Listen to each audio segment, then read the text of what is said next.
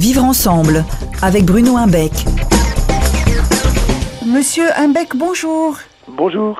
Vivre ensemble aujourd'hui s'intéresse euh, à un phénomène euh, que chacun de nous a vécu un jour ou l'autre, motivé pour aller à l'école, mobilisé pour apprendre. Qu'est-ce que vous appelez motivé pour aller à l'école? Alors c'est toute la confusion qu'il y a parfois entre le terme motivation et le terme mobilisation. Je prends un exemple pour vous expliquer la, différence sur les deux. Si vous voulez faire avancer un chien avec un sucre, qui est la personne motivée selon vous c'est pas le chien, c'est le maître qui veut faire avancer euh, le chien. Et donc la motivation, elle est, par exemple, dans le cadre d'une situation d'enseignement, chez l'enseignant. C'est l'enseignant qui doit être motivé, mais il va devoir travailler sur la capacité qu'aura l'élève à se mobiliser.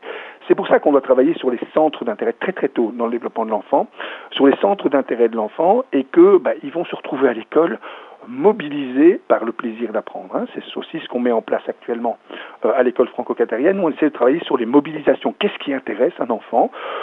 Qu'est-ce qui intéresse un enfant au Qatar hein? Et c'est pour ça qu'on doit toujours tenir compte de ce qui, se produit dans son environnement et ce qui suscite son intérêt.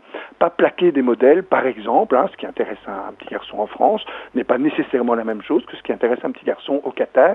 Si on veut le mobiliser dès l'école maternelle, on va savoir travailler sur ces centres d'intérêt très précocement. Vous avez fait la différence entre motiver et mobiliser.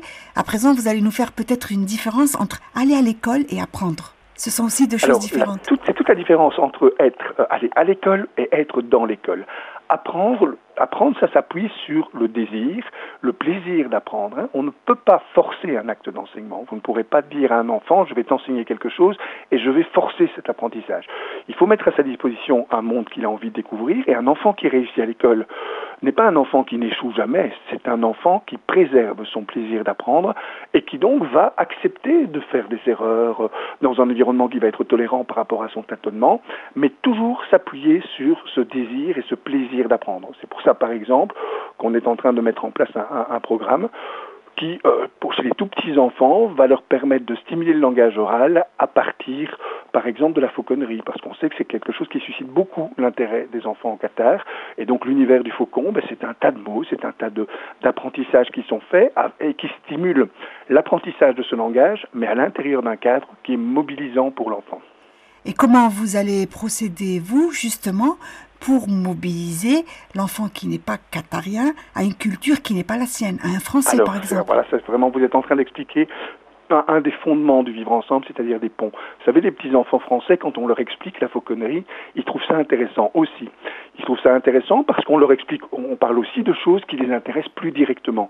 Il est possible toujours de s'avancer dans les apprentissages quand on s'appuie sur des intérêts nouveaux et qu'on a cautionné vos intérêts premiers. Et l'école franco-qatarienne, eh bien, c'est le mélange d'enfants français et d'enfants euh, qataris.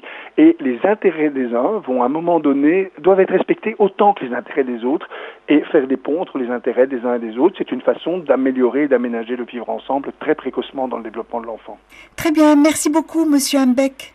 À bientôt. Oui, à la semaine prochaine. Au revoir. Vivre ensemble avec Bruno Imbeck tous les dimanches à 7h20, 14h30 et 18h50 sur Orix FM.